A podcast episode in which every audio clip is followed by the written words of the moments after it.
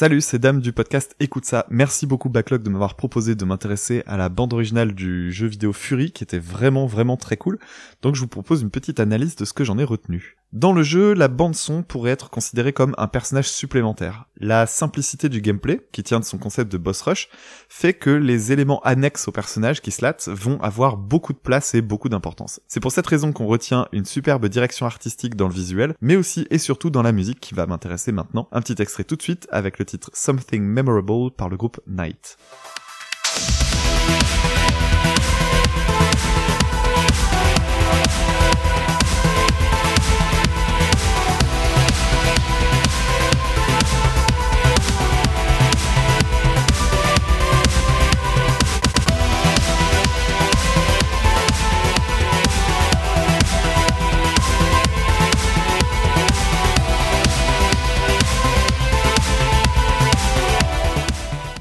Avant de parler de comment sont construits les titres, parce qu'ils ont une structure commune, revenons un instant sur les noms qui composent cette bande originale. Carpenter Brut, Night, Toxic Avenger, etc., etc. Le studio a fait appel à la crème de la crème de la synthwave pour habiller son jeu. Visuellement, c'est assez cohérent. Dès les premiers boss, on se retrouve face à des de couleurs fluo, on passe au deuxième avec des arcs électriques et des gros lasers bleus, ça flashouille dans tous les sens. On pourrait faire un screenshot de à peu près n'importe quel passage du jeu pour en faire une couverture d'album synthwave. Car dans ce style de musique, on reprend une esthétique années 80 poussée à l'extrême et le jeu, avec son aspect cel shading bourré de couleurs pastel ou flashy, entre en résonance avec l'esthétique rétro-futuriste prisée par la scène wave. Dans la construction scénaristique du jeu, on alterne entre deux styles de morceaux synth.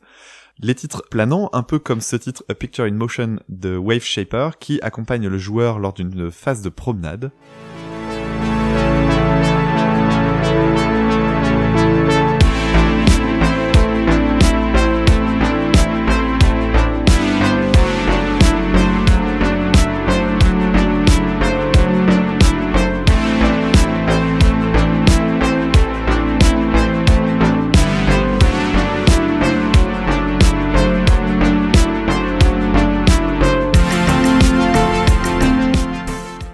Donc vous avez entendu des, titres posés avec un tempo lent, des boucles composées sur des arpèges de clavier. Écoutez d'ailleurs la proximité qu'a ce titre avec un autre morceau emblématique de la scène, le titre Night Call de Kavinsky qui avait servi pour le film Drive.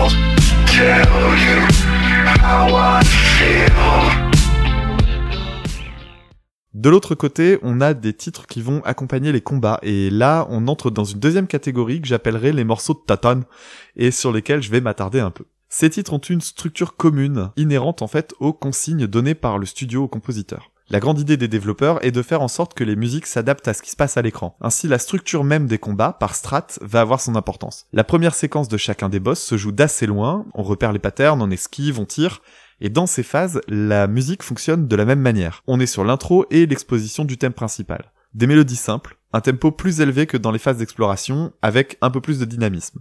L'idée est de donner une identité assez forte et assez vite. Selon les compositeurs, on aura soit un thème résolument action, tandis que d'autres auront tout de même un côté plus atmosphérique, mais globalement, on est face à des titres qui soutiennent bien l'idée de baston. Par exemple, comment ne pas se sentir ultra galvanisé par un thème comme celui-là composé par Carpenter Brut, le titre Your Mine.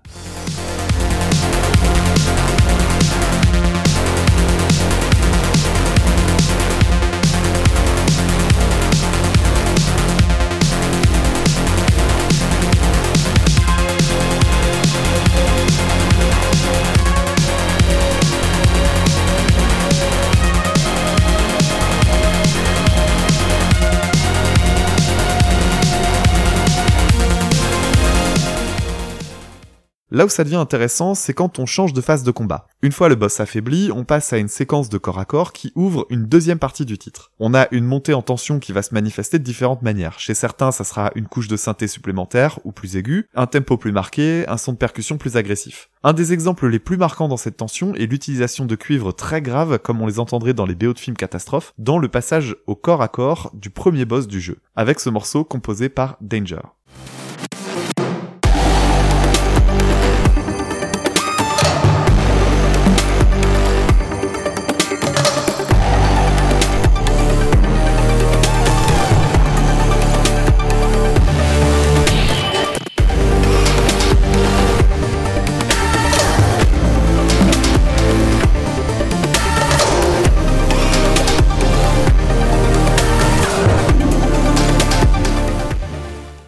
L'arrivée d'un son plus organique va augmenter cette sensation de rupture et le petit truc qui va donner cet aspect grandiloquent est le passage des synthés dans les aigus, avec ce soutien de cuivre dans les graves juste derrière. C'est quelque chose qu'on retrouvera facilement au cinéma. Puis on arrive à une troisième phase avec une nouvelle montée en tension qui ouvre le chemin à une troisième partie du titre et ainsi de suite.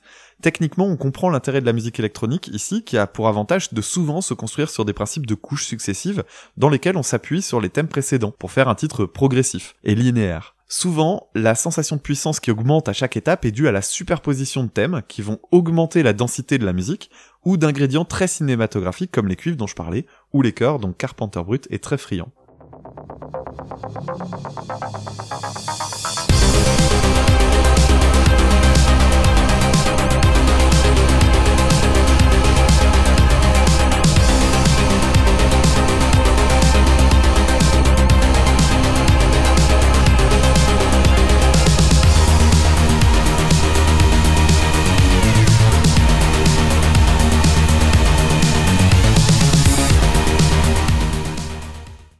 Dans la mécanique du jeu, chaque partie du titre bouclera tant que la phase suivante du combat ne sera pas enclenchée. Au moment où le changement de phase a lieu, on a droit à une petite séquence de dialogue qui vient réduire le son de l'instru et passer à la partie suivante ni vu ni connu. Techniquement donc c'est assez simple mais ça marche extrêmement bien. La répétitivité de chaque passage n'est pas vraiment un problème puisqu'elle accompagne la répétitivité de l'action à chaque séquence, et en même temps, on a la variété d'un titre entier grâce à l'articulation des différentes phases. Voilà comment on passe d'un titre de 3 minutes à des séquences rageuses de 20 minutes devant son écran sans s'en rendre compte. Pour en revenir sur les artistes engagés pour cette OST, le studio a mis le paquet. Ils ont réussi à convaincre 7 grands noms de la scène synthwave dont le désormais célèbre Carpenter Brut. Chapeau. Des artistes très différents qui vont donc permettre à cette BO d'avoir une vraie variété tout en restant ultra cohérente. C'est l'avantage aussi de taper dans un style dit de niche, les codes sonores sont à peu de choses près les mêmes pour chacun d'entre eux. Sur un plan plus personnel maintenant, ce que j'ai trouvé amusant, c'est que la synthwave est pour moi maintenant complètement liée aux jeux vidéo. La première fois que j'en ai vraiment écouté et que j'ai essayé d'en découvrir, c'était grâce au spin-off Far Cry Blood Dragon, dans lequel on retrouvait notamment ce morceau complètement ouf.